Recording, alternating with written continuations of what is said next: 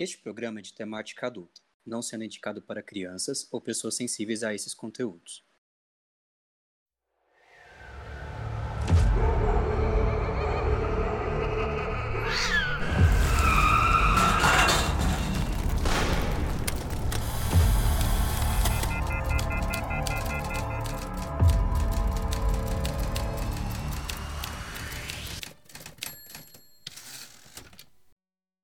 Aviso de gatilho. Esse episódio tem discussões e alusões à violência explícita e infantil. Olá, seja bem-vindo ao Maine. Este é o King Verso, um podcast para ler em ordem cronológica a obra de Stephen King. E no episódio de hoje, Salem. E eu sou o Gabriel Martins, sou seu host hoje, e eu sou um escritor que tem uma cidade do interior. Será que tem vampiro aqui? Fica o questionamento. Tchau. E eu estou aqui também com Julia Drummond. E se me pegarem e o sol se pôr no chão, e se eles me pegarem, enfie essa estaca no meu coração. E se eles me pegarem e o sol se pôr, e se eles me pegarem, pega essa estaca e enfia a estaca em meu coração. My Chemical Romance, Vampires Will Never Hurt You. Nada. Tudo para Nossa. mim. Tudo para Eu mim. tô até emocionada aqui. Nossa. Vou nem me apresentar hoje. Segura minha pulseira de moedinha. Já temos a, a introdução de ouro. É, Eu tava tão ansiosa pra minha introdução, já tá, tipo, esperando esse episódio só por causa disso. e eu achei que barra a tá minha alta, apresentação seria alguma coisa, na verdade. Então agora barra para Franco. Franco, Wolf, qual é? O que você diz?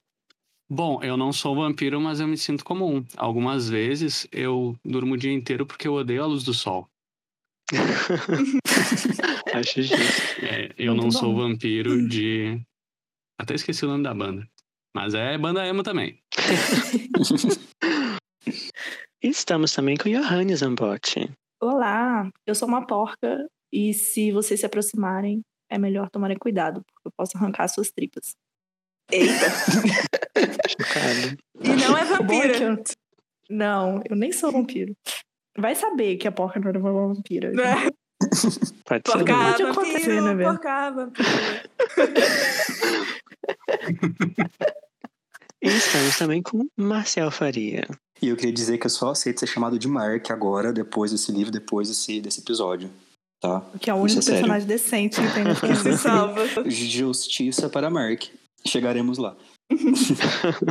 E alerta de spoilers. Em nossos episódios falamos da obra como um todo, em relação a outras obras de Stephen King. Assim, a gente não vai dar spoiler gratuito, mas também ah, coisas que tem a ver a gente comenta. Então fiquem atentos. Estejam avisados. Então, se você não sabe o que acontece com o padre Callahan, não escute este podcast. Exatamente. Bom, no primeiro bloco vamos contar sobre o livro, né, no geral. E a primeira curiosidade é que temos assim, esse livro, ele é precedido por dois contos. Um, um conto que se passa antes, que se chama Jerusalém Slot, e o depois que se passa depois dessa história, desse livro, que se chama A Saideira, ou The One for Road. E esses dois co- contos estão no livro de contos Sombras da Noite, que ah, veremos também em breve nesse podcast. E também na edição ilustrada desse livro, do Silent Slot, saiu esses dois contos junto como bônus. Então é quase um universo expandindo aí. Vocês têm expectativa para esses contos? Vocês acham que é melhor ou pior? Então, eu fiquei arrasada quando eu soube tinha um conto pre- predecessor, né? Porque agora eu tô me sentindo enganada, sabe? Eu sigo a lista que o Gabriel me passou. Se ele Sim. não, se ele não, se- é a Eu é dele. também, eu vou. Bom, mas ah, uma coisa bem interessante é que o King já disse que este livro é um seu preferido. Na época que ele deu essa entrevista, né, já faz um tempinho, talvez tenha mudado, talvez não. Mas ele disse que esse era o preferido dele. O que vocês têm a dizer sobre isso, sobre o seu preferido do King? Uma pena, na Olha. verdade. Eu sei que você está ouvindo este podcast, eu tenho um recado. Melhore. Mas eu não sei o que que ele tinha escrito até essa época. Quando foi essa entrevista? Porque a gente precisa ter uma, né, uma margem. de- Foi na década de 80. Não, mas a entrevista foi nos anos 80, então ele já tinha escrito bastante coisa. Mas depois desse veio logo Iluminado. Como é que pode ser que ele goste mais desse que do Iluminado? Será que essa entrevista foi depois do Kubrick falar sobre fazer o, o seu próprio iluminado? Pode ser. Ou ele só tinha escrito Carrie e Salem. Aí Salem era o favorito dele. Vendeu gatilhos, né? Apagou da mente. Pode ser também. Mas uma coisa também interessante é que o King disse, como ele gosta tanto dessa história, ele sempre quis fazer uma continuação. Só que a gente vê que não tem, teo- teoricamente, uma continuação. Mas ele respondeu que a continuação mesmo, que ele planejou, ele meio que incluiu dentro da série A Torre Negra. E a partir do, do, do livro Lobos de Cala e Canção de Susana, ou Susana, ele incorporou essa continuação lá e ele disse que não precisava mais voltar essa história. Então, acho que ainda bem, né? Não sei se for sozinho assim. Não sei como é que é a Torre Negra lá, mas aqui sozinho não sei. Considerando que Lobos de Cala é o filler da Torre Negra, tá tudo certo. gatilhos, né? Pré-gatilhos de Torre Negra. Então, Lobos de Cala é o filler da Torre Negra e Salem 2. É isso. Esses dois nomes. E também a, a série Castle Rock, ela, tipo, ela tem duas temporadas. A segunda, ela seria um pouquinho a continuação dessa história. Chocado. E, e o, e o Stephen King, ele teve, tipo, além de, de ceder os direitos, ele teve é, relacion- relacionado no- na produção, né? Ele Com teve ativo. todos. Isso, é. Então, pode ser que também seja essa a continuação, tipo, só multimídia. Nossa, muito multimídia mesmo, multiverso. A gente acertou no nome do podcast, é isso. É. Isso. Ó, o King Verso surgindo. E tá, e este livro é dedicado a Naomi, que é a filha do King. É a filha mais nova, eu acredito. Que é a única que não é escritora, porque o Joel Hill também é escritor, o Oel Uhum. King também, e a Tabitha, a esposa dele, também são todos escritores. É a ovelha negra da família, tadinha. Vocês viram alguma coisa do- dos Achegados? Ah, não.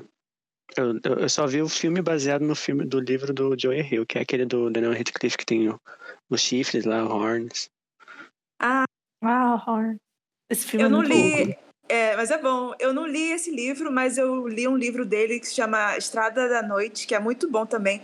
E também tem. as- Ele parece que pegou bastante o clima sombrio do pai, né? Uhum. Também. É, tem um livro, inclusive, que é o, o outro filho, o Owen- o Owen, Owen King, escreve com o Stephen King. Então, Uhum. também veremos daqui uns 4, 5 anos, talvez, talvez. Mas é mais Ai, esse meu É, a gente ainda nem. A gente tá num tempo que ele nem tinha nascido ainda, né? É verdade, sim. Olha aí. Bom, mas sobre a história desse livro, né? O que que inspirou? Eu acho que é claro, né? Já fica claro da pessoa que já leu, né? Tem vampiros nesse livro, então ele se inspirou em Drácula, enquanto, Uhum. enquanto ele lecionava. É, no ensino médico, ele era professor, né? E ele teve essa, essa, ideia de se o Drácula voltasse no século XX, né? E, mas é, a primeira ideia que ele pensou foi, ah, vou botar o Drácula em Nova York, né? O centro né? De, de, de metrópole. Daí a esposa dele, né, que é icônica sempre, disse assim, ah, será que não seria mais legal mais, uma cidade interior? Será que não, não- abria mais, mais mistérios, talvez? Uma pacata cidade? Ele disse, ah, talvez, né? E daí ele decidiu fazer isso na história no, no, no interior. O que vocês acham? Vocês acham que seria melhor se fosse em Nova York, no centrão ou no interior? Tabitha sempre conse- co- co- corrigindo, né, o Stephen King. e Nossa, em. Nova York eu imagino um livro de comédia. Assim, eu não consigo imaginar uma história de terror tipo um vampirão na Times Square, sabe? Não rola Vampiro em. Nova York, sim. É, ia Não, ser, eu chamaria o vampiro em Nova York. ia ser galhofão, assim. Sim. Ia ser que nem aquele o lobisomem em Nova York. Ia ser. É. Aham. Mas eu li também que é, numa entrevista. Eu li ou vi numa entrevista que ele acha que também o fato de ser numa cidade men- menor, como que facilita ele, tipo, tecer essa rede assim de vampiros, porque, tipo, é. Como que. Primeiro que ele poderia, sei lá, morrer atropelado por um carro, porque ele não conhece, né? Ele é- antes. Esse seria ótimo, seria um ótimo final, inclusive, se o, o Brácula fosse atropelado por um carro na Times O Square e Brácula. morresse. Um táxi amarelo. Sim. Mas também, porque também esse negócio de cidade pequena, assim, tipo, cada um é, meio que, que deixa a porta aberta, sabe? Todo mundo é tranquilo, assim, com, não, não pensa que vai acontecer alguma coisa. Então ele meio que pensou, ah, de repente numa cidade menor, o, o dito cujo se daria melhor. E também, é, falando de Drácula, eu acho também que os- ele pegou bastante do estilo, assim, que também é um estilo que o King usa muito, né? Uhum. Esse negócio de, de vários pontos de vista, e o, e o Drácula é epistolar, né? Também tem vários pontos de vista. É, e tem fragmentos epistolar também de jornais, né? Sim, é. Então também dá pra ver bastante a, a influência, né? Sim, E teve sim. outra coisa que Tabitha salvou o dia, porque originalmente ele queria botar o nome do livro de Second Coming, que é a segunda vinda. Daí a Tabitha chegou e disse: ah, Acho que isso parece uma história de sexo ruim, então tá cá, né? Tabitha é a melhor pessoa, meu Deus. Gente, É, essa mulher salvando cada segundo da, da carreira Sim. de escritor desse homem. Carregando a cadeira nas costas. Ela é o filtro mental que ele não tem. Eu acredito ainda quando ele faz uma mancada é porque ele não escutou ela, então. Gente, aonde, aonde estava essa mulher quando, ela- quando ele escreveu o final de It? Onde? Provavelmente ela estava viajando. Eu pergunto por que, que ele não deu esse, não deu esse livro pra ela ler, né? Porque ela ia, ela com certeza ia transformar num livro melhor. Desculpa É aí. verdade. Pois é. O, o erro de It foi a, Taba, a Tabitha não ter revisado. Não, eu tô falando de Jerusalém Slot, não de It. Ah, tá. Também, né? Mas também a jornada tripla da Tabitha, né? Cuidando das crianças, tudo lá, ainda tendo que revisar o 700 páginas de Salem por, por marido dela. Revisora. voluntária. Puta que Aham, não era pariu. nem paga. e daí, o Chris pensou, ah, vou botar nome- então o nome de Jerusalém Slot. Mas daí a editora pensou assim, ah, talvez vai ficar meio religioso, não sei, né? Daí tentaram encurtar pra Salem Slot, que já era apelido da, da cidade, daí ficou este o nome. A gente já pode Sim. falar do, do- da, da treta, né? No, no Brasil foi traduzido originalmente como A Hora do Vampiro, que já dá spoiler Ai, do livro. das- Nossa, que ódio Nossa, que eu- eu fiquei. Eu odeio tanto. Eu, eu odeio tanto porque você descobre que, que é, é, é- é vampiro que tá rolando o negócio quase no meio do livro, tipo, de fato mesmo, né? Com todas as palavras. É muito Uhum. triste, é muito triste. E Não. também, é, eu também vi numa entrevista que o Salem Slot, ele tem é, duplo significado, né? Porque é tipo o lugar, mas também pode significar tipo o grupo de Salem. Então pode ser tipo o grupo de pessoas, tanto as pessoas vampiras quanto as, vampi- as não vampiras que estão tipo lutando pra impedir os vampiros. Uhum. Eu, particularmente, eu não sei vocês, mas eu gosto muito do nome, principalmente do apelido, porque assim, é uma cidade fictícia, mas é na Nova Inglaterra também, não é? Uhum. Uhum. Hum. E me lembra Salem, que é uma cidade que não é fictícia. Sim. mas que ele não usou, né? Porque eu acho que aí ficaria um pouco mais óbvio, né? Se acontecesse umas paradas estranhas em Salem, né? Dado o histórico da, da cidade. Mas eu gosto muito de toda a história de, do nome de, de, de Jerusalém Slot. É muito incrível, muito incrível. Eu, É. quando eu li, eu fiquei apaixonada. E Salem, Salem você já espera assim uma mística mais, é, mais sombria também, né? E eu gosto De muito da, bruxas. é, e eu gosto muito do rolê da cidade que vira fantasma, sabe? Uhum. Que desaparece todo mundo. Eu acho isso bem legal também. Não, e tem outra coisa muito do universo do King que é Casas Assombradas. É uma. Um dos artifícios dele é ter essa casa que, é um- que tem uma personalidade assombrada, que a casa é um personagem também e tudo mais. Sim, isso é muito Hum. interessante. Porque a história da cidade é toda macabra, né? Tem o nome que vem de Jerusalém Slot, que era de uma porca que ficou selvagem e estava atacando as pessoas num lugar aí, num rancho. Ai, E aí alguém botou uma placa, é, Jerusalém Slot, né? O lote de Jerusalém, porque Jerusalém era o nome da porca. Territorialista. E aí falou assim: esse aqui é local de Jerusalém. Sumam daqui se vocês não quiserem ter suas tripas arrancadas. E aí, Jerusalém Slot virou o nome da cidade. E eu falei assim, gente, palmas para Uhum. a criação de, de, de cidade, porque eu nunca ia morar numa cidade que tivesse um histórico desse. Mas nunca, né? Uhum. nunca na minha vida. Mas eu tô aqui imaginando como que seria Hum. se eu tivesse lido o livro sem saber sobre o que se tratava. Uhum. Porque o meu primeiro contato é porque eu tô tentando ler os livros em ordem sem nem ler as sinopses, então eu não sei sobre o que eu tô lendo. E eu achava que era de bruxa, porque era Salem. E aí a Uhum. gente começa o livro, aí vai explicar a história do nome, Salem, tava achando o máximo. Só que eu já sabia que era sobre vampiros. Uhum. Se eu não soubesse que era sobre vampiros, eu acho que eu ia gostar muito mais da história pelo plot, quando tem a reviravolta. E aí eu amei o livro, eu acho que eu vou falar isso mais pra frente. E eu saí indicando pra um monte de pessoas, as pessoas, nossa, sobre bruxas, né? Eu não vou contar e aí está na capa. É. Gente, a nova edição tá na capa. Assim, acho que é Uhum. anteriormente conhecido como A Hora do Vampiro. Sim, eu tô com a mesma capa aqui Sim, na minha frente. Meu Deus, que É. ódio que dá. É, Pra quem insistir no erro, sabe? Pra? Exatamente. Deixa o pessoal ler achando que é um livro novo. Uhum. Ah, era o meu rage, foi mal, precisava. Correto. o King também disse que ele se inspirou num, num sonho que ele teve quando era criança, que ele viu um cadáver pendurado, numa, enforcado num andaime, numa colina.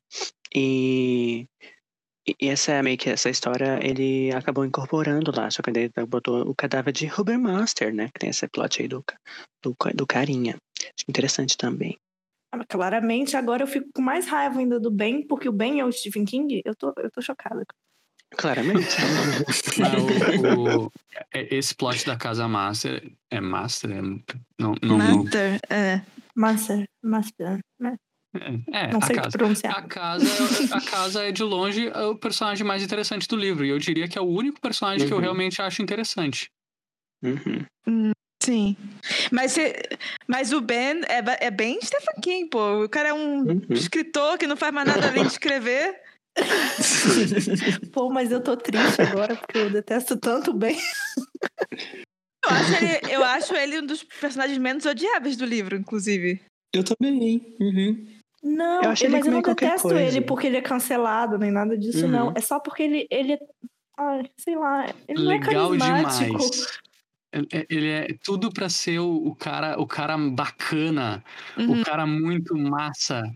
Como é que é? Ele tem os poderes do protagonista. Sim. É É. isso. Uhum. Acho que o King se idealizou em si mesmo e fez o Ben. Uhum. Pode Pode, ser. ser. pode ser.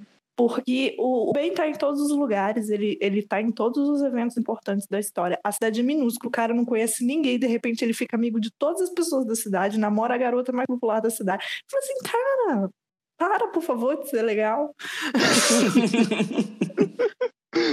E é isso, tipo, ele não tem nenhum carisma, não tem nenhum motivo pra, Não, pra ele ser tudo isso, sabe? Tipo, exatamente, é esse ponto, ele só tem os poderes do protagonista. exato. É bem anime, né? Esse livro é muito anime. Mas o, o engraçado é que, na verdade, quem tem mais poder é o Mark, né? Que é o mais, tipo. Mas é isso, Uhum. eu queria que o Mark fosse protagonista desse livro, é isso. Uhum. Ele é o protagonista, Johanny. Tô adiantando aqui o meu corrigindo Stephen King. Aqui, ó, o Mark é outro, outro tropo de anime que eu detesto, que é a criança fodona. Eu amo criança fodona. Ah, mas para pra pensar. Ele, ele é aquele menino lá do, do Stranger Things, o, o Mike. É a mesma coisa. É Isso era pra gostar? Eu só tô dizendo que é comum, é comum história, história de fantasia as crianças serem o, o foco e elas terem muito entendimento do assunto e, e serem corajosas, papapá. Eu preferia, porque aí eu já estaria acostumada com, com esse tipo de tropo. Não é o meu favorito, Uhum. mas, tipo assim, eu já sei que é comum, né? Crianças fodona lutando contra monstros. É, eu confesso que a cena dele colando os bonequinhos lá de, de monstro, é, para mim, é uma das melhores cenas do livro. Sim, é muito boa. Que ele tá escutando os pais, né? Uhum, e prevendo o que, que eles vão fazer e tudo mais. É, é meio que Uhum. meio que me identifiquei um pouquinho. Mas eu não era uma criança foda, eu só percebia padrões. Talvez você não era porque não tinha vampiros na tua cidade. É, de repente você. vai saber o que, que você faria se tivesse vampiros na sua A cidade. ocasião faz o caça-vampiros. Eu nunca disse, eu nunca disse que não tinha. Você nunca achou, né? Não, eu nunca disse que não tinha. Se não tem agora, eu só tenho uma coisa a dizer, que é de nada. É verdade. Muito Cadê bom. o spin-off Franco and the Vampires no em Porto Alegre? Cadê? A, a hora do vampiro Porto Alegre version. Porto Alegre Slot. Alegre Slot. Alegre Slot. Alegre Slot. oh, meu Deus.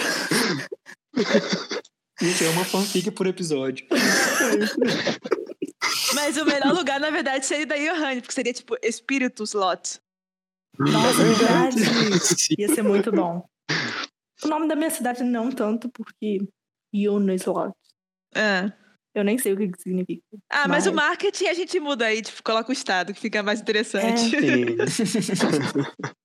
Assim como uma coisa que, que talvez broche no futuro foi este livro, porque, como eu disse, tem aquele conto que é precedido, né? Ele literalmente, o, o King escreveu primeiro o Jerusalém Slot, o conto, na faculdade. Depois ele meio que expandiu essa história. Então fica aí, será que um dia algum conto meu vai virar um romance? Fica o questionamento.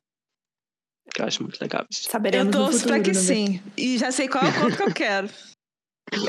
Olha aí. Se não, se não virar um romance, pode virar um lance. Sim. E outra inspiração do King é essa parte do das cidades fantasmas, né? Que já tem é um, é um conceito que existe nos Estados Unidos e tem muitas cidades que meio que não tem mais ninguém do nada, assim, sabe? Tipo, não do nada, que nem é nesse livro, mas ah, tem, as, meio que as pessoas vão vai, vai desabitando mesmo a cidade assim mesmo, por Uhum. alguns fatores.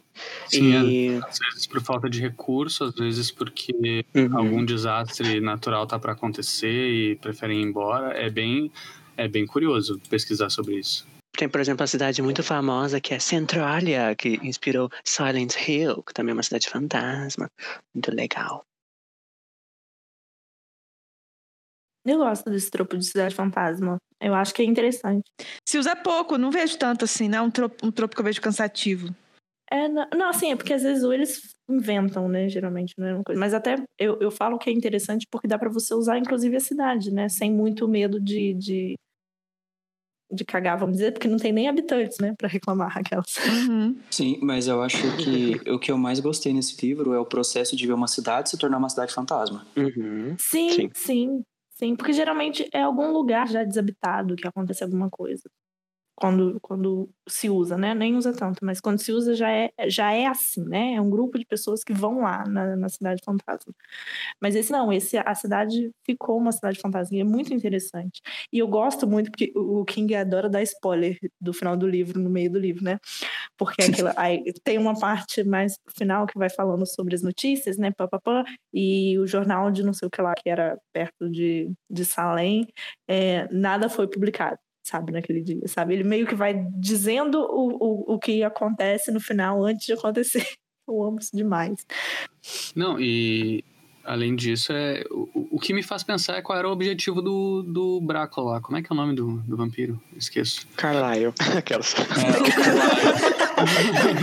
Eu queria saber qual era o objetivo dele, porque acaba os humanos na cidade, o que, que eles vão comer, gente? Pra próxima cidade. É. Vai aumentando. É que nem Covid. Ah, Analogias. será que tá de máscara na rua evita vampiros? Não, você tem que usar turtleneck. Tem que usar, como é que é? Gola rolê. Ai. Ai, meu Deus. Eu acho que não era o plano dele transformar todo mundo em vampiro. Eu acho que ele faz isso depois da, de, de- do, do Ben e da trupe dele tentarem confrontá-lo. Eu acho que era mais outra coisa. Você. Que, que, é- qual é o plano dele? Só, tipo, ficar lá de boa? É, ficar lá um tempo e aí depois ir para outro lugar, mas não tipo como se ele fosse transformar mesmo todo toda a cidade em vampiro. Porque meio que eu também Uhum. não entendi. Matar de a pouquinho. É, Uhum. porque eu acho que ele tinha plano de ficar mais tempo na cidade do que ele ficou, no né? Porque também, né? Spoiler, ele não ficou na cidade, né? Mas ou ficou para sempre, né? Depende do ponto de vista. Ah, tá. Mas é porque eu acho que ele tinha um plano assim mais a longo prazo de ficar na cidade, né? Porque eu também não entendi como é que vira vampiro direito nesse, nesse Isso, lugar. isso que eu ia falar. Não, não Uhum. fica bem claro se ele tem controle de quem ele transforma, se tem pessoas que ele morde e não transforma. Fica meio confuso durante o livro. É, eu, pelo que eu entendi, a pessoa também tem que consumir. Eu- não, não, esse é o Callahan. É, fica Uhum. meio estranho. Deve ser tipo nível de sangue. assim, Se a pessoa morre ou. Não sei. Porque é isso que eu ia falar. Porque se é consciente, aí não, é, não teria muito sentido ele ter transformado o garoto, né? Tipo, o, a primeira vítima, né? Ele teria só matado e pronto, ia acabar com, com, com o assunto. Se esse fosse o, o intuito dele, de ficar muito tempo. Mas se, se era realmente acabar com a cidade, aí sim, vai transformando muitas pessoas. Eu posso dar spoiler de Lobos de Cala? Fica nessa coisa de não saber o que que eh, se transforma e tudo mais. E o, o, Cala, o Callahan, ele bebe o sangue do vampiro, mas ele não vira vampiro. Ele continua uma pessoa normal, sabe? Mas isso fica claro no livro. É por isso que eu até fiquei meio confusa, É. assim. Porque eles. Uhum. O, o vampirão lá não, não morde ele, né? Ele só dá o sangue dele pra ele tomar. E ele não fica É, mas ele, é, vampiro. mas ele fica com um desejinho ali, né? É, Ele fica im- impuro, digamos. Tipo assim, a última cena do, do Callahan, ele, ele, ele fala assim, ah, eu preciso beber, que ele mandou o, o, o cara comprar uma bebida pra ele, pra amenizar a sede que ele tem. Eu falei assim, cara, esse cara vai chegar em Nova York e vai tocar o terror, porque pra mim ele tinha virado vampiro, apesar de não ter ficado Uhum. claro. mas não, é tipo. Em Vampiro a Máscara, ele seria um carniçal, que é o, o, o cara que tem um, é um humano que tem um pouquinho mais de, de poder porque ele é o, o pet do vampiro, sabe? Entendi. Ele não chega a ser um ah, vampiro. então ele é tipo. O que ele fez é o que ele tinha com o Striker, então?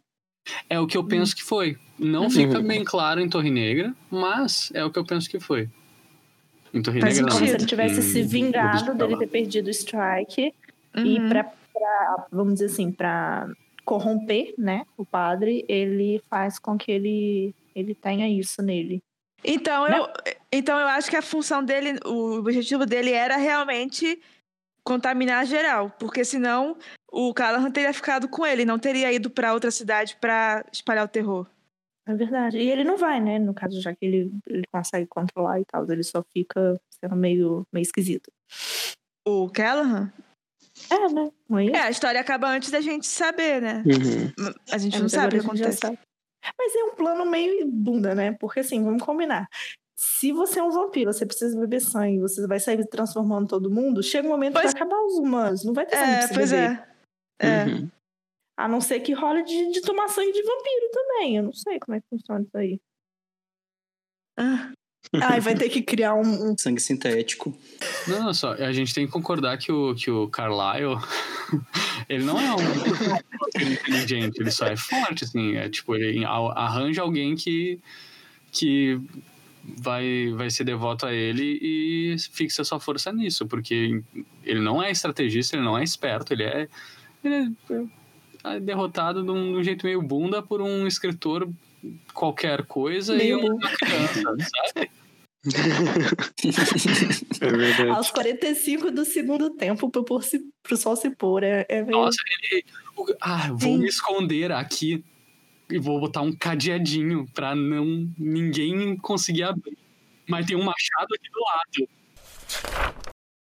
Bom, e de adaptações, né? Teve algumas. Tem uma, acho que a mais famosa é de 79, que foi uma minissérie de TV que tem. Igual a, versão de It mais famosa, antiga, aquela de três horas, que hoje em dia a gente acha como, se fosse um filme, também teve de Salem.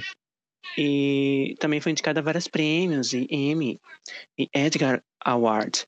E depois também teve uma, uma sequência que foi planejada só pra, diretamente para a TV, em 79. E em 2004 teve um remake também para televisão, só que pelo canal TNT, que tem um, um, um ator mais famosinho, tem dois mais famosinhos. Um é o Donald Sutherland, que é o presidente Snow de Jogos Vorazes, e tem também o, o que faz o, o professor, é o, o Capitão Holt de, de Brooklyn Nine-Nine, está nessa, nesse, nesse filme de TV. E foi anunciado que em 2019 que temos um remake por aí, em formato de filme, filme mesmo. E é pelo, produzido por Gary Duberman e James Wan. James Wan é famosíssimo aí de muitas franquias de terror, de jogos mortais, Invocação do Mal, enfim. E, e é isso. Então diz que, não, diz que tá vindo aí esse filme aí, mas não, não tem data estreia nem nada ainda. E teve também uma, é, uma rádio novela na BBC Radio em 95. Vocês viram alguma das adaptações? Eu só vi a do, do TNT. Eu não vi nenhuma, mas eu acho Também que eu vou não. ver essa da TNT aí, porque eu fiquei interessada. Mas sabe o que eu vi essa semana? Que vão lançar. Eu não sei se é um livro ou uma série, porque trago informações pela metade, desculpa. Mas é porque eu vi, apareceu, apareceu assim no Google enquanto eu tava pesquisando, porque claramente o meu celular tá me espionando, porque eu tava lendo Salem, apareceu essa notícia. De que estão produzindo, eu acho que eu vi, saiu um trailer, eu acho, de uma filme ou série sobre o conto Jerusalém Slot, não é sobre Hum. Salem, né? É sobre aquele conto que tem antes, né? Que vai sair aí. Logo menos, porque já tem trailer, né? Deve estar por aí. Uhum. E eu achei que era de Salem. Aí eu fui ver, eu falei assim, gente, mas essa história não tem nada a ver com Salem. Aí descobri que, né, que tem o outro conto. É, é sobre esse outro conto que tá em outro livro que a gente vai ler mais pra frente. Eu assisti a adaptação da TNT no lançamento. Então, Chocado. eu, eu era tipo cria de locadora. Esse foi um dos filmes que eu peguei, eu lembro que era um filme longuíssimo. E que eu aluguei várias semanas seguidas porque eu amei a Mansão Marston. Chama Mansão Marston, né? Essa versão Uhum, da TNT. uhum, Uhum. Sim. E eu lembro de gostar muito na época, eu nunca mais assisti. E aí, quando eu tava lendo o livro, eu comecei a lembrar levemente do, do filme. E aí, depois que eu descobri que era adaptação, agora eu preciso rever. Pode ser uma bosta agora, né? Depois de mais de 15 anos. Eu assisti no lançamento, eu lembro de gostar muito. Agora eu preciso Uhum. reavaliar.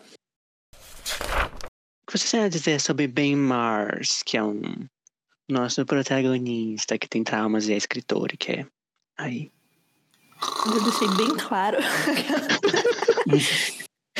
que não, não é meu, meu protagonista do King favorito. Meu protagonista do King favorito vem aí, né? Quando a gente chegar no livro dele. Eu vou Uhum. descobrir se ele ainda é, né? Porque vai que eu tô só na memória afetiva. Mas eu não sei, eu acho que ele é muito qualquer coisa, sabe? Mas Ele é é tipo bom. Bella Swan. Um filme, já que é história de vampiro, eu vou É dar a o nota. equivalente. É o equivalente a Bella, pra mim. É isso. Eu acho que eu- o que acontece muito é que, por exemplo, assim, se eu vou escrever uma coisa e se eu não me esforçar muito só pra fazer, o protagonista vai ser um espelho de mim mesmo. E Uhum. daí acho que foi isso que aconteceu. Sim. Faltou esforço, então esse é o veredito. Faltou. Eu acho que mais do que isso. Eu acho que além dele ter feito o personagem para ser o espelho dele mesmo, ele quis fazer uma versão. Hum, eu vou deixar o meu, o meu, meu eu do livro um pouquinho mais foda, assim, para ele ser popular, para ele ser muito legal, para ele conseguir a garota mais legal da cidade. E é isso que ele fez. Ele, sei lá, ele- acho que ele tinha 12 anos quando escreveu esse personagem, algo assim. Porque Uhum. é, é muito adolescente querendo fazer o seu protagonista ser o fodão, sabe? Sim, e sem, e sem ele ser, de fato, né? Ele só tá nos lugares e tem o poder do protagonista. Porque eu não tenho problema com criança, com gente, eu já tava, eu já tô pensando no Mark aqui na próxima. Eu não tenho problema com o personagem ser fodão, fora um pouquinho da realidade. Mas faça fazer sentido, pelo menos, né? Que é o que acontece com o Mark. Apesar da gente ser meio chato e um pouco fora do, do- da realidade, uma criança muito foda, ao ponto de ser a pessoa mais incrível nessa caça aos vampiros, mas pelo menos faz sentido, ele foi bem construído. Tem aquela cena Uhum. ótima da briga da escola. Eu, eu amo a cena da escola, que ele briga com o Valentão. Faz. Tipo assim, é uma construção de personagem muito boa. Ele tá apresentando o personagem pela primeira vez. Ele vai ser um personagem fodão. E ele já te explica como que ele é fodão. Porque faz sentido. Tudo bem que ele é fodão extremo, parece uma cena de anime. Eu gosto, talvez, por causa disso, quando, quando o Franco citou isso no grupo enquanto a gente estava lendo, talvez. Mas você tá dentro da cabeça dele. E as coisas que ele vai falando e as coisas que ele vai fazendo fazem sentido, sabe?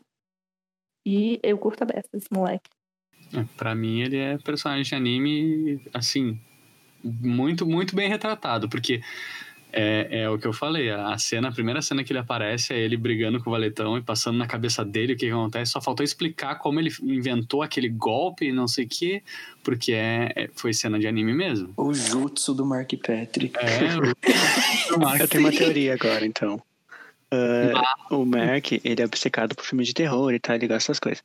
E se o Mark é um. É o, o- o- se o Ben é o Stephen King adulto, o Mark é a idealização do Stephen King próprio criança. Né? É. Sim, Nossa, certeza envelheceu mal, que então, é. né? Porque se o Mark vira o bem no futuro, amigo, aconteceu aí nessa o criação? que, que aconteceu nesse meio tempo? É. Nessa adolescência? Mas eu queria perguntar pra vocês, assim, vocês não acharam, tipo, parece dois personagens diferentes? O Mark, quando tá, tipo, no flashback, quando eles estão em, Sa- Uhum. em Salem, e quando aparece, tipo, aquele flash forward, assim, que ele tá, que ele não fala, que ele tá, tipo, meio medroso. Porque pra mim parece duas pessoas totalmente desconectadas uma com a outra. Não sei, vocês que são psicólogos, de repente, sabem mais de, de experiência pós-traumática, mas, sei lá, eu achei que faltou aí um- uma conexão. Mas eu acho que é justamente o estresse pós-traumático. É, de repente esse salto do tempo dá essa sensação, né, de que não tem tanta conexão uma, uma pessoa com a outra, assim, lá. É, eu, eu custei reconhecer, inclusive. Eu só percebi que eram os mesmos quando eles estavam sozinhos. Quando, tipo, morreu todo mundo e ficou só eles dois. Eu falei assim, ah, tá. Mas aí, se você parar pra pensar, tem um momento que ele começa a ficar surtado no final. Que, que o Ben, o Ben é super escroto, porque é a porra de uma criança.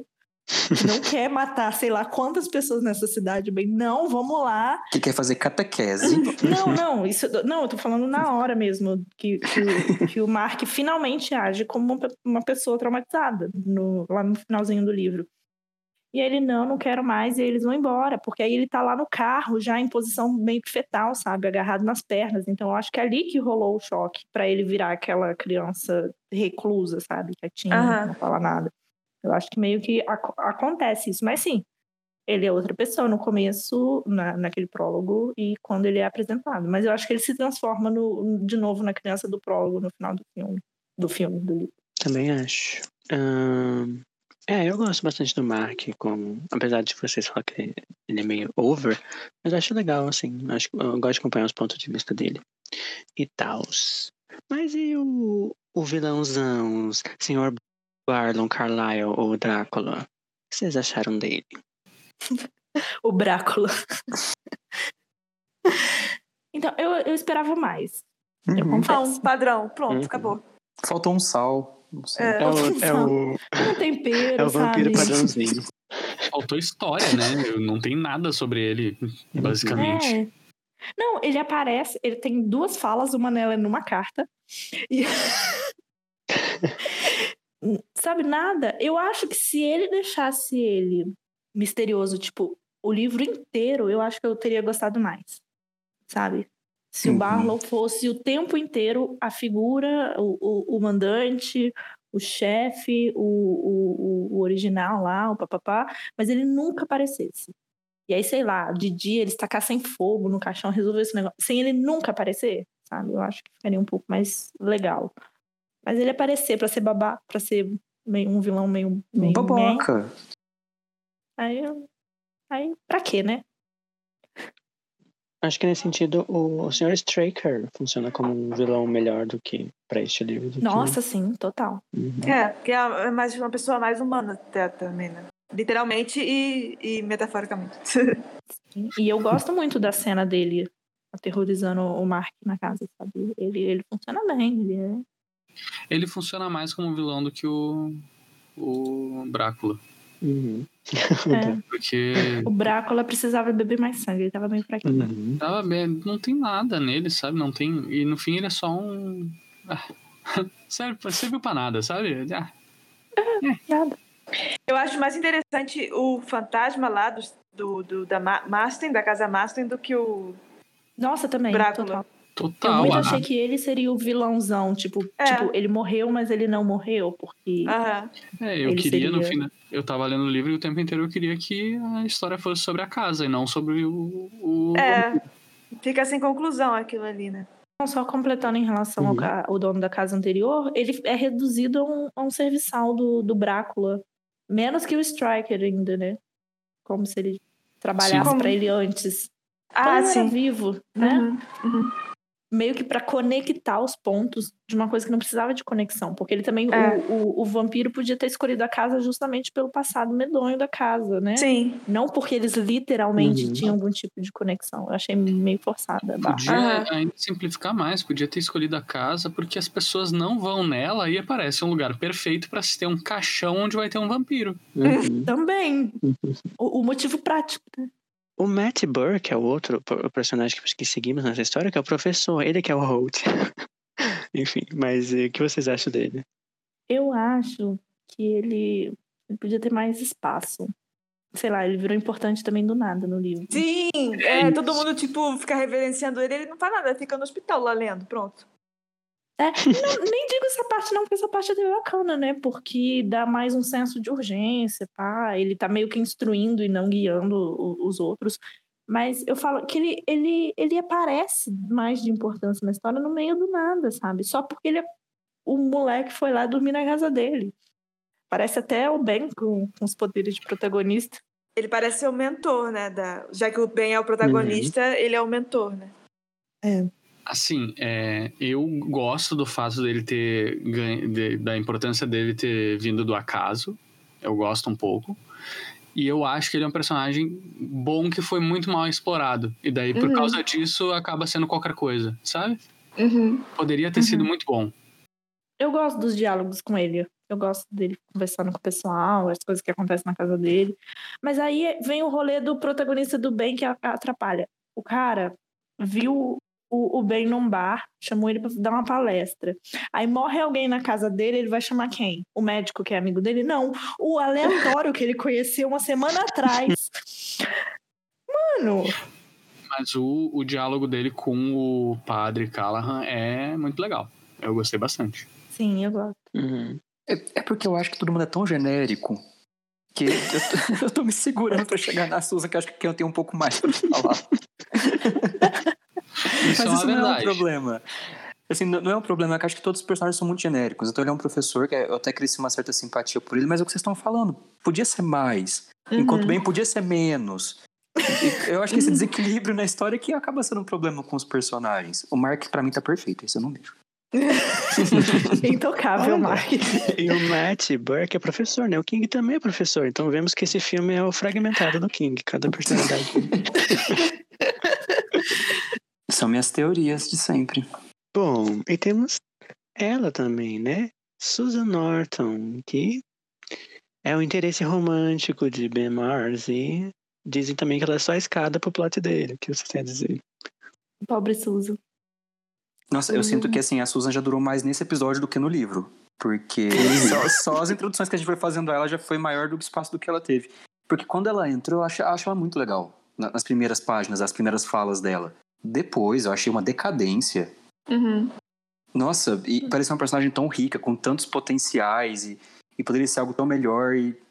É, também. Não acho nem uma escada, porque ela, ela não, não trouxe nada pro personagem. A única coisa que ela fez foi fazer o Ben meio que se integrar um pouco mais na cidade, mas ele terminaria fazendo isso por conta, É. conta própria. Ela não, Uhum. não, não aportou muito. A única coisa que ela aporta também foi, tipo, oferecer essa, esse peso quando ele tem que matar ela, assim, sabe? Mas, sei lá. Isso, ela é o motivador pro, pro Ben ficar, ficar putaço e querer matar o, o Drácula. Que, tipo, é pra isso. Ela serve pra três coisas: Pra ser a namorada do protagonista, pra falar das pernas dela durante o livro e pra morrer. Uhum. Pois é, e é tão, e é tão bizarro, porque, gente, o King já tinha matado uma mulher pro Ben ficar traumatizado. Aí ele tem que matar outra mulher pro Ben continuar mais Uhum. traumatizado. Tem isso também, né? A Miranda, né? Tem. E assim, nada, nada acontece feijoada. Ele fica lá falando dos negócios da Miranda. E aí tem uma. Porque a gente fica curiosíssimo, né? Pra saber se isso tem alguma importância, se isso vai gerar alguma coisa. Eu achei, sei lá, que ele fosse relutar em se envolver com a Susan por causa da, da Miranda e tá, tá, tá.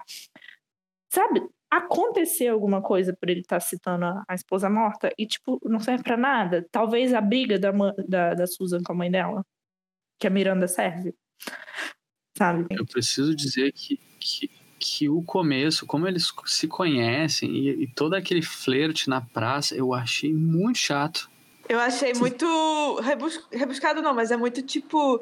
Oi, te conheci há cinco segundos, já somos melhores amigos, sabe? Aham, Ai, muito rápido. Eu achei brega, brega no nível, brega, brega é a palavra, brega. To- todas as cenas deles, meu Deus do céu, todas. Eu tava, eu tava ouvindo uma, esse livro, eu li e ouvi, né? Dependendo do, do- do- da paciência que eu tava tendo. Eu tava ouvindo o cara narrando, porque é um, um cara que, que faz a- a- o audiobook. Gente, ele tava narrando a cena de beijo e eu só estava com vergonha. Sabe quando você tá com vergonha? Quando você tá vendo uma coisa muito constrangedora, muito constrangedora. Cringe esse livro.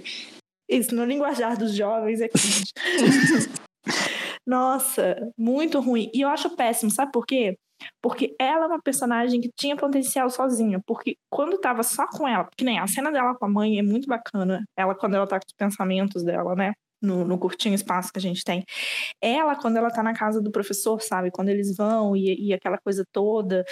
E aí eu falo assim, por que fazer isso com a pobre coitada, gente? Eu queria que esse livro so- fosse, os protagonistas fossem o Mark e a Susan. Aí Eles tinham que enfrentar o, o vampirão, é isso. Nossa, seria muito melhor. Aquela parte que eles estão, tipo, se encontram é uma das Uhum. melhores partes, né? Que eles estão indo pra casa. Sim, eles vão, eles tinham que chegar lá. Aí eu vou- já vou mudar tudo aqui.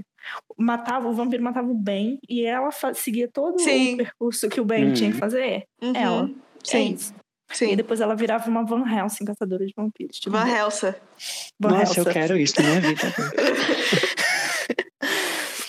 E vem de longe essa obsessão do Stephen King pelo nome Susan, porque é recorrente e pelo menos as próximas Susans vão ser um pouco mais importantes, vão fazer mais coisa, né? Porque é, ah, é cansativo. E É a, a Helena que mora no Leblon. King Manuel Carlos. Gente, é, é, é muito cansativo. Desculpa aí quem gosta da, da Susan, mas é- não dá. As- Assim, poderia ser uma boa personagem? Poderia. Mas falhou miseravelmente, senhora Stephen King. Inclusive, quando ela, a Uhum. gente tá, tipo, no ponto de vista dela, ela só pensa no bem, né? Tipo, ela não tem outros É, não, o interesses. tempo inteiro. Eu Uhum. até tirei aqui, né? Porque antes da gente gravar para poder falar com propriedade. Gente, esse livro não passa nem perto do. Mas que bom que ela pensa no bem, daí ela não faz o mal, né? Nossa, Piada ruim você vê por aqui. Mas o que eu tava falando é porque eu tava tão frustrada, tão frustrada com, com a quantidade zero de personagens femininos nesse livro, que eu fui pegar, né, o, o, o teste, o teste de Bechdel, que na verdade é um Uhum. teste para filmes, só que, assim, serve para outras coisas também. E assim, não passa nem perto, nem perto, porque precisa ter três coisas: uma personagem feminina, duas personagens femininas com nome, tá? Até aí tudo bem. Mais ou menos. Porque, tipo, você pensa personagem Não. feminino o quê? Ela e a mãe dela. Não, mas tem Uhum. personagens com nome, essa é a primeira regra. Tem Ah, que ter personagem tá. feminina com nome. Duas, elas têm que conversar entre si sobre um assunto que não seja homem. Ou seja, não acontece. Já acabou aí. É. Já acabou. Caiu. Porque, primeiro, se eu não me engano, só a Suzy e a mãe dela são as únicas mulheres que conversam entre si. Tipo, Uhum. nenhuma outra mulher conversa com outra. Tem a- as senhorinhas que falam, que se ligam pra fazer fofoca.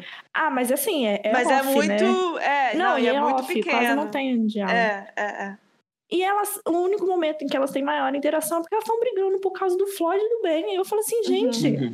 como pode um negócio desse? Dois partidões. Nossa senhora. O pior é que, o pior é, que é assim, né?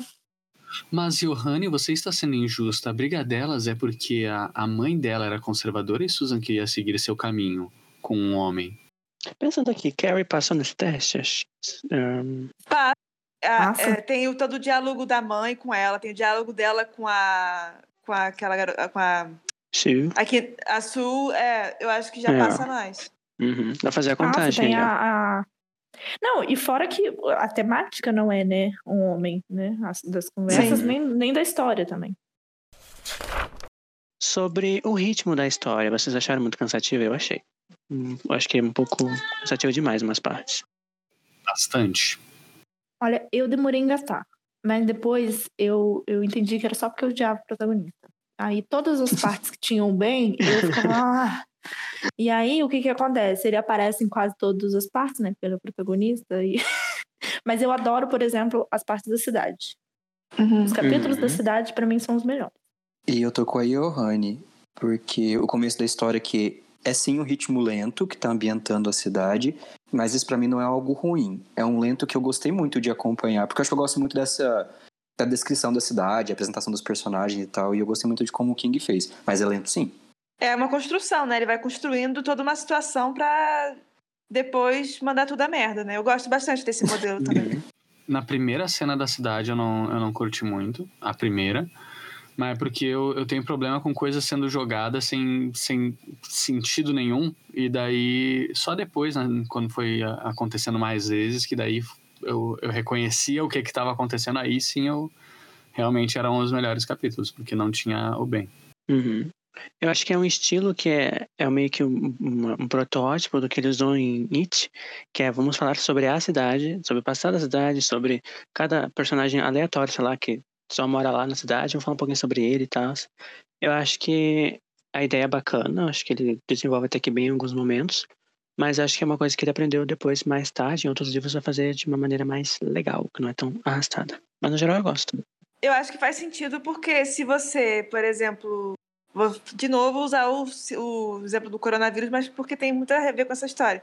Assim, se você vê uma epidemia do ponto de vista de uma pessoa, sei lá, tipo eu, por exemplo, por sorte, minha família, é, ninguém pegou. Então eu poderia pensar, ah, não existe coronavírus, mas eu sei que existe porque eu vejo o jornal E, e eu vejo que tem Uhum. muita gente se contaminando. Então, eu acho que faz muito sentido você construir vários pontos de vista quando se trata de uma, bem ou mal, uma epidemia, né? Só que são de vampiros.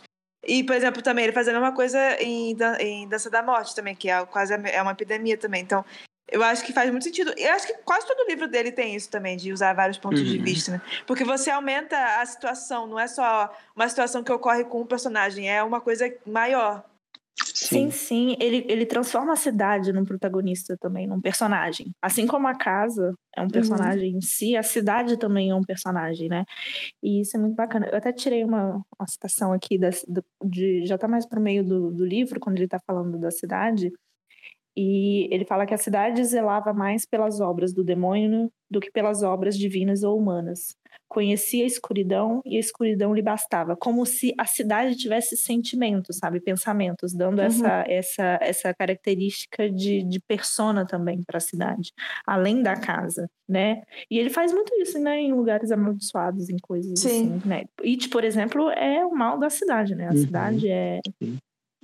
É Eu acho que é, é a cidade, mas não por causa da cidade, mas por causa do, do Pennywise, né? Ele que Não, sim, antropoformiza a cidade. Uhum. sim, sim. Mas o, nesse livro mesmo de, de Jerusalém aí, de Salém, dá pra ver o, o King ele evoluindo nessa narrativa da- de usar a cidade como personagem, porque, que nem eu falei, o primeiro eu achei mais ou menos assim.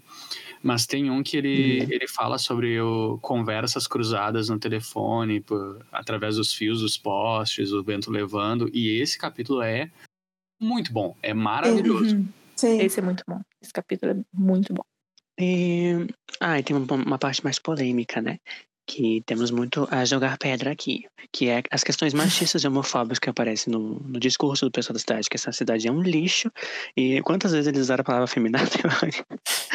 Não Dá- sei, dá eu não fiz a contagem, mas eu, eu, eu, eu marquei várias vezes. Porque, Uhum. nossa, a quantidade de vezes que a palavra efeminado está nesse livro é assustadora. E nenhuma delas eu não considero contexto bom. Porque quando a pessoa está tentando elogiar, ela está falando bosta ainda por cima, sabe? Porque o que que acontece? E aí eu vou, eu não vou passar pano pro King dessa vez, porque apesar de estar na boca de vários personagens escrotos do livro, e eu entendo que talvez ele faça isso, né, botar as, as coisas ruins na boca de gente péssima, é, não tá só nisso, porque aquelas que são meio que tipo elogiosas estão na, na gente boa, tipo, a Susan vai falar bem do Ben, aquelas. E uma das primeiras coisas é que ele é, tipo assim, ele é sensível sem ser efeminado. E eu falo assim, Uhum. amiga, Me me respeita. ajuda a te ajudar. Tem um exemplo bem, bem grotesco aqui, lá no final, que ele fala quando já tá a cidade toda tomada pelos vampiros, e aí fala que o Ben tá andando pela rua e tá vazia. E aí diz: é, a visão das ruas vazias lhe gelou os ossos. Uma imagem lhe veio à mente: um velho disco de rock and roll com a foto de um travesti na capa. O perfil talhado contra um fundo preto, o rosto estranhamente masculino sangrando ruge e tinta. O título, Hum. They Only Come Out at Night, eles só saem à noite. Ou seja, também, de novo, reforçando, tipo, a figura LGBTQIA, tipo, mais uma coisa mais negativa, né? É como se fosse o próprio grotesco, né? O Sim. próprio, Uhum. o próprio mal ruim. E tem isso. Eu acho que, se eu não me engano, o Mark é um dos que é menos falado, mas ainda assim, por causa da, da- das características físicas dele, outros personagens chamam o Mark de, de, de efeminado. Uhum. Tenta meio que quebrar essa, essa, esse conceito de masculinidade, né? Eu acho que é o, o personagem que mais chega perto disso. Não que ele consiga totalmente, porque é muito É, não, porque pelo, porque pelo menos na cabeça do Mark não tem muito essas, essas coisas, e quando ele vai descrever o Mark não é tão assim nesse sentido. Só que o fato dele ser descrito, ele ter as características que ele tem, ele bota na palavra de outros, de outros personagens pra chamar ele de feminado. Aí, né, caga com tudo, né? Tipo, a- a- as boas, os bons contextos de, de- de quando fala sobre esse tipo de características é, é- é jogado fora quando você coloca outro personagem pra pra xingar o, o- o personagem que não é masculino pros padrões e papapá e pererê. É que a palavra efeminado, em alguns momentos, parece que podia ter essa conotação, só um adjetivo para ajudar a descrever uma situação, mas ele coloca como uma ofensa mesmo. Sim. É uma conotação negativa para dar o peso. Aham, E mesmo que seja pra descrever, tipo, usa outra palavra. Você não usa afeminado pra descrever. Porque já tem uma conotação negativa, independente do, do contexto, né? Sim, e essa ainda que é, que é nesse contexto, nessa época, é pra chamar de, de bicha, de, de, de viado mesmo. É a mesma conotação, sabe? Mas, ô, Johanny, naquela época não tinha essas coisas. Né? Não tinha. Começou agora com, Começou com, com a agora. Pablo Vittar. Isso. Foi ela que trouxe a ditadura gaysista. Tá certo. Não, mas é que isso é realmente um argumento que alguém pode vir, vir querer dar. Que ele, não, porque naquela época as pessoas, não sei o que. Era A tipo, gente, não, esse negócio da- de passar o pano com daquela época, assim, tipo. Sim, Não. naquela época era aceitável, mas não significa que você, tipo, esteja certo, sabe? Tipo, é uma Gente, pessoa, sabe? exato. Tinha escravidão naquela época. Escravidão Sim, não é exato. certo. É, exatamente. Exatamente, Não exatamente. na época do livro, mas tipo antes, né? É o mesmo argumento. Mesmo argumento. E não é porque a gente está fazendo essa leitura agora a- e, e não é aceitável. Não pode aceitar porque, porque naquela época as pessoas achavam como. Foda-se, sabe? Sim. Bom que todo mundo morre nessa cidade. Então, porque aí já Ah, fica É não é mesmo? que faltou o bem morrer também pra, pra terminar. Só faltava, só sobrava o Mark, né? Que tem a esperança de crescer e ser uma pessoa melhor. Então, Exatamente. Era esse o final que eu queria, inclusive. vocês querem comentar alguma coisa sobre a forma que o King escreve neste livro? Eu gosto muito do jeito, assim, da, da escrita dele, né? Assim, ele tem uma, um estilo muito próprio dele, assim, que você consegue ler e você fala, nossa, é o Stephen King. E eu acho que, tipo, muito do que eu escrevo, eu penso muito, tipo, nele. É um inconsciente meu que eu tenho, assim, que eu Uhum. pego bastante, que eu leio muito, eu li muito dele, então eu sou bem influenciada pelo estilo dele. Também. Não, não, não saberia, tipo, de- descrever. é, sei lá, é um negócio meio, às vezes, irônico, meio misterioso. Não sei como é que eu, como eu poderia escrever, descrever a escrita dele, mas é uma coisa muito característica. Uhum. Eu, tenho, eu tenho um comentário a fazer de, de hipocrisia, vou sumir aqui. Porque eu tava reclamando com o Gabriel que eu tava odiando os pontos de vista, porque eu tava me perdendo, porque era um capítulo do Ben, aí era Ben 2, Ben 3, Susan, papapá, papapá. E aí eu tomei na minha cara, porque eu lembrei que Game of Thrones é exatamente assim, os capítulos. E eu gosto, mas, em minha defesa, eu também sentia ranço de ler os capítulos do Bran em- do mesmo jeito que eu lia do- os do Ben, então. mas eu gosto. Eu não tinha, eu não tinha me sacado até eu começar a falar sobre, né? E não é ruim, não é ruim, é só porque realmente a protagonista cagou a minha experiência de leitura desse livro, mas, mas é muito interessante. Tanto que eu amo os capítulos da cidade, eu amo os capítulos da Susan, o Mark também. Então, eu, eu gostei. Eu gosto muito de como o King ele faz a ambiência, a ambientação das coisas. Ele é muito bom em, em criar tensão também. Uhum. A cena do Ben ah, entrando na casa quando ainda é criança e tudo mais, para encontrar a figura que ele, que ele viu do dono da casa enforcado. É, toda essa cena, toda a construção é muito característico dele e ele, ele traz em várias outras obras esse tipo de, de ambientação que te deixa com, com esse clima pesado. É, e eu gosto muito da escrita dele, eu não li muita coisa para poder comparar, mas eu acho que quando ele se empenha em transformar algo em, em cativante, eu fico muito instigado a continuar lendo. Eu acho que ele não se empenhou, não sei nem se ele tinha um propósito de transformar os personagens em, em pontos cativantes para acompanhar a história, mas eu acho que a cidade sim, a mansão sim, então para mim foi, foi muito gostoso, foi muito divertido ler e conforme a história foi acontecendo. Porque como é dar spoiler, a gente já sabe que vai acontecer uma desgraça, a gente já começa vendo que tudo deu errado. Mas saber como é que deu errado e por que deu errado, de novo, se eu não soubesse que eram vampiros, acho que seria uma experiência mais legal. Mas eu gostei muito, eu gosto muito da forma que ele escreve, pelo pouco que eu li. Eu acho que vou poder fazer uns paralelos melhores quando a gente chegar, sei lá, no Mr. Mercedes. Daqui a seis anos. Daqui a seis anos. Bom, tem um outro tópico que é até o motivo do nosso aviso de gatilho, que é a morte do Danny, que é uma criança, né? O que vocês têm a dizer? Foi bem pesado, assim, é, quando eu li, foi tipo, caraca, foi muito bem gráfico, assim, sabe? E pelo fato de ser um bebê, assim, nossa, foi. Ah, o- a criança, na verdade, né? Eu tô falando também do, do bebê, assim, eu achei Ah, o, o bebê bebê... foi um susto. Foi, foi horrível. Assim, eu vou falar um negócio que agora eu vou me contradizer um pouco. É, eu vou pegar, inclusive, uma fala do Callahan em relação a isso. O Callahan, ele fala sobre o quanto ele... É, é, uma das coisas que faz eu não gostar muito dele é isso, porque eu acho que é uma inversão um pouco de valores, inclusive da crença dele. Que ele virou padre para combater o mal. E aí, de repente, não existia mais o mal, e sim vários malzinhos pequenos que a cidade virou, o- a- as pessoas eram más e tudo mais. Ele até cita Freud, porque, né? Aquelas, né, que a serpente, É. né? Não, não existe mais uma serpente rastejando pelo jardim do Éden, embora essa seja uma imagem psicológica muito adequada. Escolho. O demônio, segundo o evangelho de Freud, seria o id gigantesco e complexo, o subconsciente de todos nós. E ele fala disso, e aí quando ele cita, por exemplo, é, assassinatos, queimadas, é, capitalismo, e a galera se degladiando e guerras, ele fala de tudo isso como se fosse. Eu quero combater esse malzinho. Isso aí é, é- é peixe pequeno, quero combater o demônio. E aí eu penso que é o contrário. Para mim, nesse livro, me choca muito mais as agressões da Sandy com o bebê Uhum. do que o fato do bebê Uhum. virar um vampiro. Sim, É, total. me, me, me, me causa muito mais repulsa e muito mais indignação isso do que até a cena gráfica do, dele, do, do, do Shrek entregando o, o, o Danny pro, pro Drácula, sabe? Porque apesar de ser horrível mesmo, né, essa morte, é... tá, não, tipo assim, não é real, não é vida real.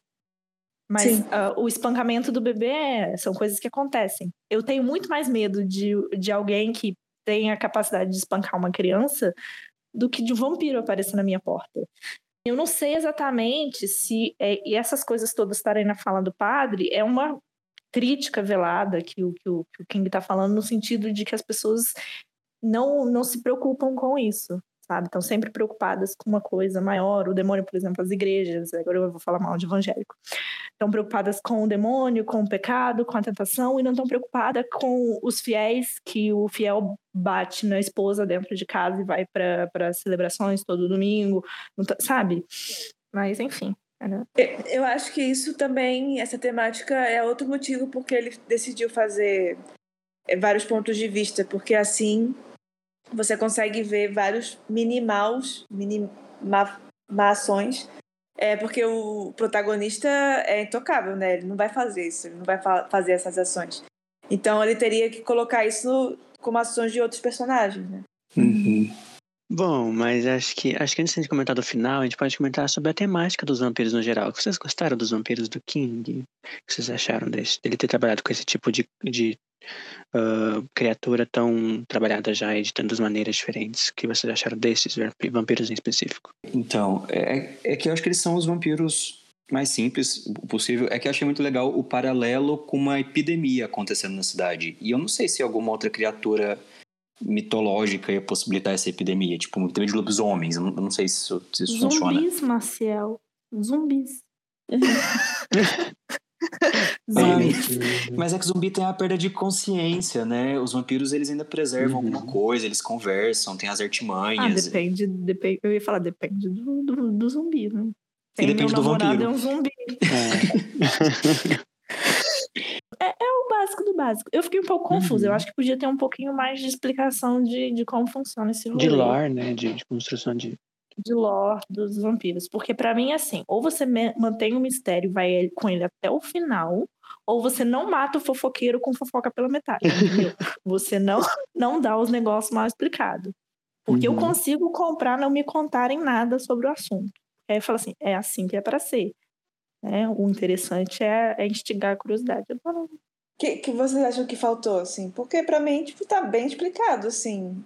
Porque pra mim é, é a figura do vampiro clássico. Não tem mais o que explicar daí, não sei. Eu tô com a Gil. Não, eu queria saber como é que como é que vira vampiro de verdade. Tem que beber sangue, tem que não ter. Todo mundo que morre vira vampiro. Tipo assim, não, Uhum. eu entendo que tem algum tipo de hierarquia, mas eu não entendi qual. E aí, assim, tudo bem que talvez ele usa depois, porque ele usa depois o Callahan em outra história. Foi de propósito não ter explicado o que de fato aconteceu com ele, o que, que é que aquele sangue no corpo dele ia fazer. Tipo, a galera descobriu como matar, matar vampiro sem nada, sabe? Tipo, tipo, ah, é porque tem que enfiar uma estaca no coração. Ah, nossa, olha, funciona mesmo, enfiar uma estaca no coração. Levantamento bibliográfico.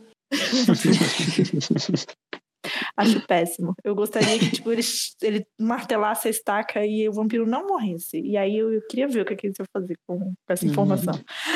Ah, mas meio que eu gosto muito de True Blood e eu acho que lá explica bastante alguns processos assim. Aí quando eu não tenho informações, eu meio que substituo por True Blood, assim. Então se eu não tenho, eu, eu completo o gap que ficou com informações de outro programa. Aí tá, aí passa, tá tudo bem. Eu vendo coisas ruins, é assim, eu, eu vejo a coisa ruim, eu faço a fanfic na minha cabeça que é melhor, daí eu, a minha conclusão, ah, nossa, essa coisa é boa, né? Você criou, né? Mas então o que, que você. co- Como é que você completou aqui do True Blood? O que, que você adicionou aí? A questão da hierarquia. Aham. Que não é bem uma hierarquia, mas uma certa conexão com quem a gente criou. E eu imagino que tem, assim. Não hierarquia de, de- de- Por exemplo, aquele tem um assistente que o. A gente não lembra o nome dos personagens. É, é- esse é o nível de genérico que esse livro foi pra mim. Nessa o questão. Drácula tem o Striker. Striker, isso. Eu não sei se o Striker deve, tem uma obediência cega ao, ao Barlow. Não, não sei se é isso. Mas talvez uma conexão um pouco mais profunda por terem começado da forma que começaram. E também todo o plot de transformação do, do, do True Blood pra mim é maravilhoso. Tira todo o sangue e tal. Ah, eles tiram sangue e colocam do vampiro?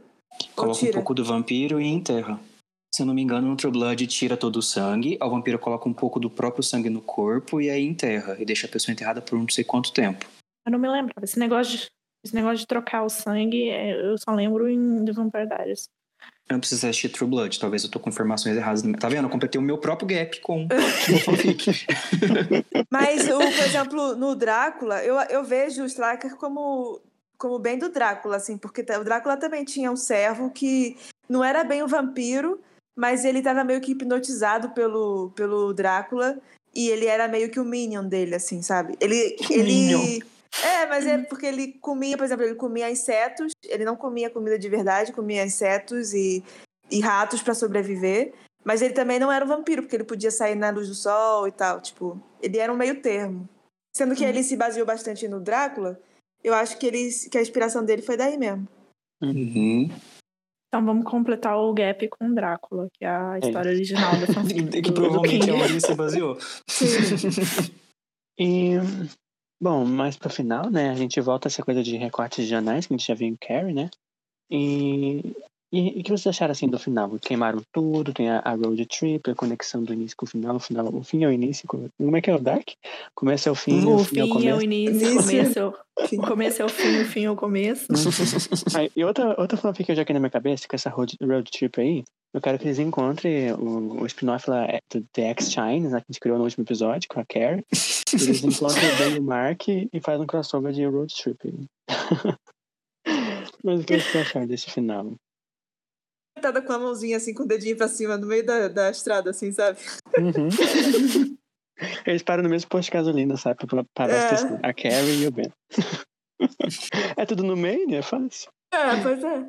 É, tudo no meio não dá pra eles se encontrarem facilmente. Eu, eu fiquei preocupada, na verdade, porque, assim, eles foram embora, mas eles voltaram depois, né? Passou bastante tempo, assim. Uhum. E eles estavam assim, tipo, vou, não vou, vou, não vou. E nesse meio tempo tá contagiando mais, mais gente, né? Tipo, eu achei meio que tapar a- o sol com a peneira, isso, porque podem ter outras pessoas já contaminadas, já contaminando mais gente que não esteja na cidade. Uhum. Péssima estratégia isso. Assim, claramente, Ben e Mark estão aí seguindo as orientações do Ministério da Saúde brasileiro de como controlar uma epidemia, não é verdade?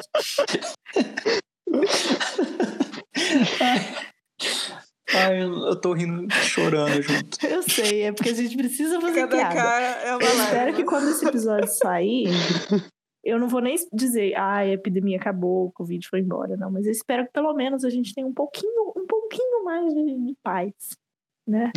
mas eu gosto desse final, eu achei, achei bem satisfatório. A conexão com o prólogo, é, o fato de, de, de você entender, né, que, eram as mesmas pessoas do início do, do livro.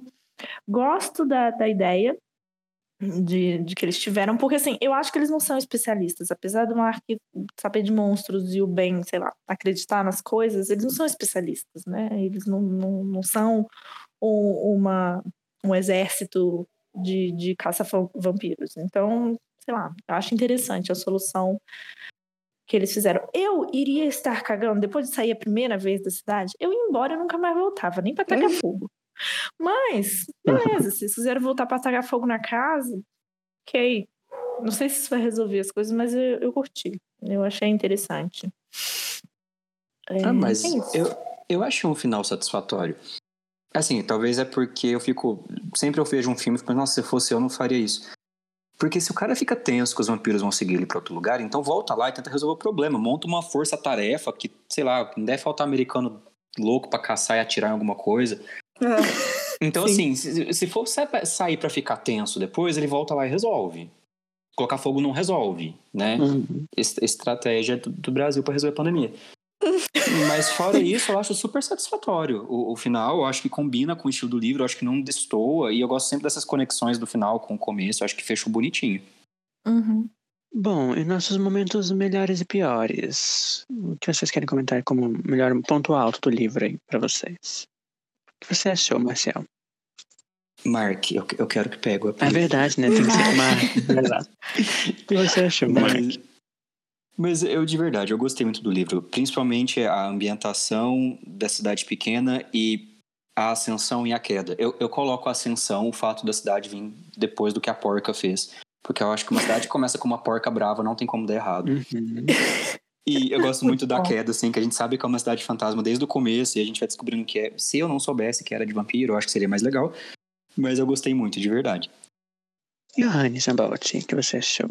Eu gosto da construção da cidade. Para mim, é um dos pontos mais altos. Capítulos, meus capítulos favoritos, com certeza, são cidade. A cidade. Com certeza. Se pudesse ser um livro só com os capítulos da cidade, eu amaria também. Porque tem um pouquinho, né, dos personagens em cada capítulo da cidade. Então, eu acho que funcionaria muito bem para mim. E é isso, principalmente. Eu gosto da história da cidade, eu gosto de como ela se desenvolve. Eu, eu tive que me apegar a alguma coisa, já que não podia me apegar ao protagonista, então é isso. E o final, gostei do final. Uhum. Eu acho que é, eu, vou, eu vou contabilizar quantos finais são bons e quantos finais são bostas nessa nossa empreitada de vários anos. Então eu vou colocar Salem na, na, na coluna do final bom. Será que a gente vai ter um fandom bem grande que vai fazer contabilização para nós? Fica questionamento. Ai, queria. um beijo para o futuro fandom.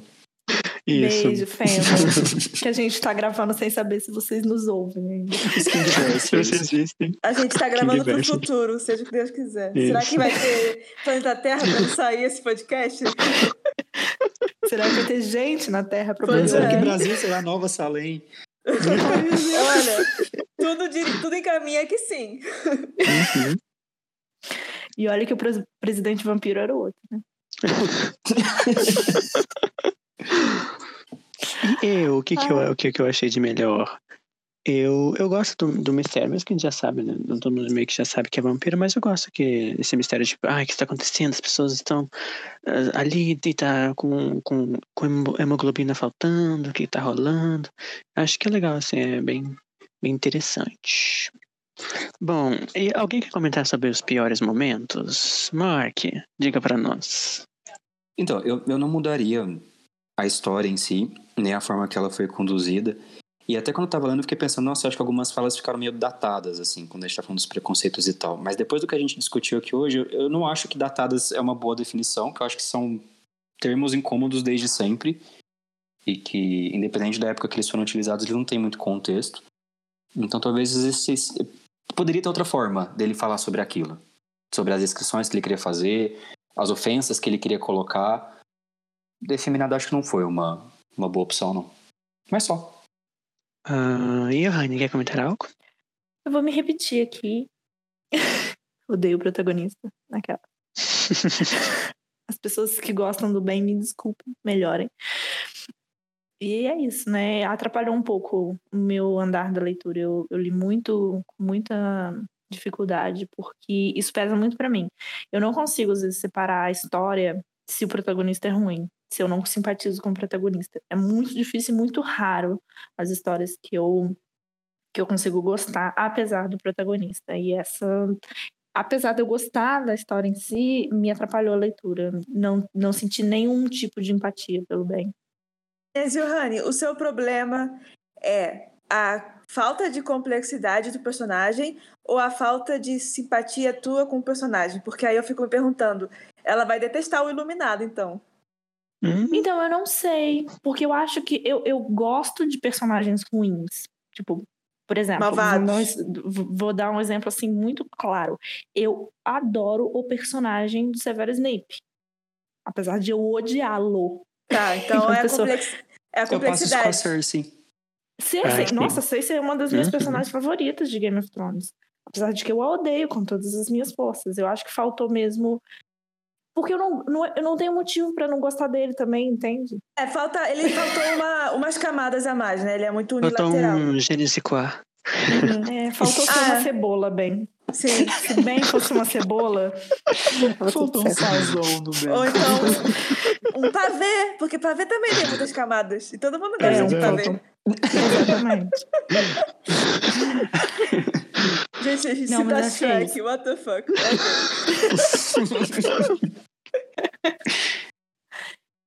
Mas então eu acho que, que o Rani vai gostar de Iluminado. Pelo menos do personagem pode ser que ela goste mais. Bom, e no nosso momento, Annie Wilkes, o que vocês têm a dizer? Algumas alterações que você gostaria de fazer nessa história? Ah, eu vou falar então, porque o meu eu acho que é o momento maior. Eu escre reescreveria, assim, aquelas que faz fic, fic. Como é que é? Fixing fic. Não sei como é que fala o termo. Uhum. É, primeiro, eu botaria o protagonismo no Mark, desde o início. Mataria o Ben, sabe? O trocaria de lugar com a Susan, botava o Ben para entrar na, na mansão e morrer, e colocaria a Susan, depois de não acreditar de ser a pessoa que menos acreditou nessa história toda, nessa pataquada de vampira, a partir do momento que o Ben morre, ela cresceria, entenderia e acreditaria na história, e aí ela ia lá para destruir o Ben e salvar a cidade junto com o Mark, uma dupla muito maneira, andando por aí na road trip. Nossa, essa é tipo uma vibe Ned Stark, sabe?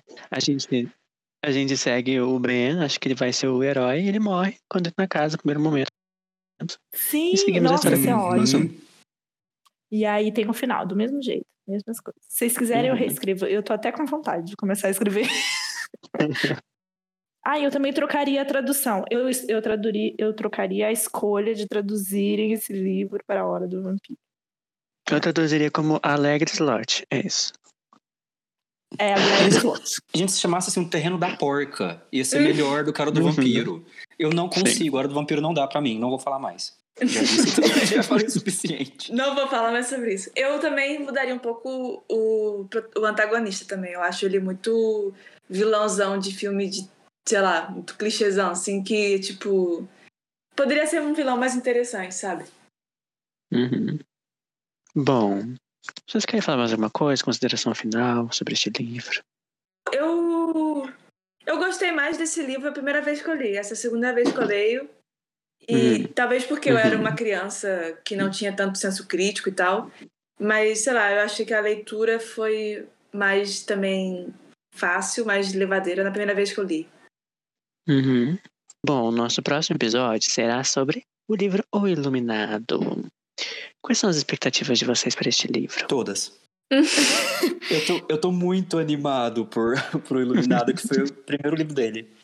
Então, eu estou um pouco preocupada. Por quê? Porque eu só conheço o Iluminado do Kubrick. Uhum. E eu gosto bastante. Então, o que que acontece? Eu sei da treta que King odeia essa adaptação. Então, eu tenho medo. É, tenho então, medo. Eu já li o livro, eu já vi o filme do Kubrick mais de uma vez e eu já vi o filme do Stephen King, hum. que é uma minissérie, que é, uhum. tipo, bastante parecido. Eu concordo com o King, assim, mas eu vou deixar isso mais pro, pro livro, pro episódio. Chocado. Nossa. Mas, é... então, eu, assim, eu não tenho muitas expectativas, porque eu já, tipo, mega consumi esse universo. Mas mesmo assim, sei lá, sempre é bom reler, né, também. Você vai entendendo Uhum. outras coisas também. É, eu nunca li, eu só vi o filme. Eu conheço assim um pouco da, de coisas que eu ouvi falar que é diferente, mas por isso mesmo que eu estou ansioso por este livro. Quando eu fui convidado para participar aqui do Kingverse, eu tava lendo o Iluminado. Então, ali, bem no comecinho, eu parei, eu cliquei Carrie, Salem, agora eu tô voltando pro Iluminado e tô muito animado em voltar. Bom, então é isso. Vamos agora para o momento de jabás. Mark, qual é o seu jabá? Eu acho que de todo mundo eu sou o que tem menos jabá de vocês, que vergonha. Eu estou com Mas- inveja. Aquelas. Talvez seja sensatez, Marcos, você não sabe. Então, vocês me encontram lá no Estação 21, que é um podcast sobre ficção especulativa. Vocês encontram todas as redes por Estação 21 Pod. E eu participo lá principalmente nos episódios de análise psicológica, que a gente chama de jornada. Bom, de Jabá eu tenho um certo podcast do dia 3 de outubro. Se chama Troca Equivalente sobre Full Metal Alchemist. E acessem lá. É, troca EQ pode em todas as redes sociais. Vão lá ouvir minha voz e de outras pessoas que talvez vocês conheçam, talvez não. Fica aí o mistério. Arrasou. Júlia Drummond, escolha o jabá. É todo- o, que ficar, o que faltar eu faço no final. Tá. É, bom, eu vou, vou falar então do meu, do meu caso, do meu chameguinho, que é o dossiê Snicket, onde a gente fala sobre é, tudo que seja relacionado a desventuras em série. É, a gente está nas redes como dossiê Snicket, no Twitter, no Instagram e também nos agregadores. Qualquer agregador que você quiser, teoricamente a gente está lá. Se não tiver, tem alguma coisa errada. É verdade, pela, pela essa altura a gente estará o quê? No episódio, no livro 8, eu acho, né? 7. Ai, Então. eu sou ruim de matemática, não sei. E é, a gente também tem o podcast Shine Dalton, onde a gente fala sobre a série Dalton Abbey, a gente analisa capítulo por capítulo. E a gente tá também na- no Instagram e no Twitter como Shine Dalton. E também nos agregadores também, que de sua preferência. Arrasou. E o Rani, qual é o seu, seu jabás de hoje? Então, vocês também encontram a gente, talvez chegando ao final, do Baladas de Nárnia. um Amém! podcast. Obrigada, Senhor! Um podcast sobre as obras das Crônicas de Nárnia, né? Os livros e suas adapta- adaptações. Que inclusive foi citado um livro desse autor, né? Neste ensaio. Sim. é. Cartas para um Diabo e Seu Aprendiz, do C.S. Lewis. Mas a gente fala lá especificamente só das Crônicas de Nárnia, sobre os filmes. Eventualmente, essa altura, Netflix tiver feito alguma coisa, eu só vou prometer, no mínimo, no mínimo, uma live, porque a gente Estamos cansados. já estamos cansados. Mas sigam lá nas redes, arroba Baladas de Nárnia. E nos agregadores, mesmo que o podcast tenha terminado, né? Porque ele tem prazo de validade, ele vai estar lá para vocês ouvirem desde o começo, tranquilamente. Bom, é. Eu tenho dois jabá que sobrou aí. Temos o Coop Geeks, que é um site de cultura pop. E tem um podcast também, Coop Geeks, que comenta as notícias e comenta muitas coisas aí. E você pode encontrar na arroba o site Coop Geeks, que é C-O-P-G-E-K-S ponto com ou nos arrobas no, no Instagram, Twitter, Facebook, que também é esse mesmo, mesmo jeito, que é Coop Geeks escrito. E o outro jabá é a Editora Triqueta, que é a editora onde eu e Johanny estamos lá fazendo os negócios, tudo. E é uma editora voltada a publicar autores de minorias representativas. Então, se você for mulher, ou você for não branco, se for LGBT, se for PCD ou qualquer outra minoria, você pode chegar lá, ver nossos, nossos editais, que essa altura teremos livros lançados já, teremos editais abertos, e você pode mandar seu conto para nós de forma gratuita, sempre, toda a vida. E e é isso. Confira nossas redes, que é triqueta underline ED. Acho Muito que é bom. isso, né? Uhum. Vamos finalizar. E para entrar em contato com a gente, você pode buscar por Kingverso nas redes sociais e pode escrever para o e-mail kingverso.pod.gmail.com e manda seu, sua fanfic, seu TCC, seus argumentos, tudo que você quiser sobre este livro ou livros anteriores. E vamos adorar ter os feedbacks de vocês. Nossos episódios são mensais, então aguarde que mês que vem teremos iluminado, né? E é isso. Longos dias e belas noites. E tchau. Tá, vamos lá então, gente. Fazer palma, se vocês escutam.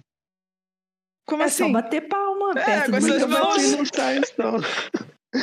Claro que Ai, sai. entendeu? Você tá de luva? Tira a luva então pra bater palma. não tô de luva. Bate na mesa. Bate perto do microfone. É, tem que bater perto. perto. Mas eu bati, tá perto. Deixa eu ver, vai. Faz de novo. Nossa, bem baixinho. Você sabe bater palma, Gabriel? Tem um toque. Bater palma é tipo no parabéns pra você. É. Aquelas. É assim. Assim melhor? Gente, o Gabriel não sabe bater palma. Dá um tapinha no microfone. Dá uma batidinha no microfone. Se você não conseguir bater palma, faz um barulho alto. tipo, grita, faz um um grita. Isso. Ah, Isso. Aula de palma. Ah. Ai, meu Deus. Tá, eu vou lá, hein, gente. Um, dois, três e. Ah! Oi.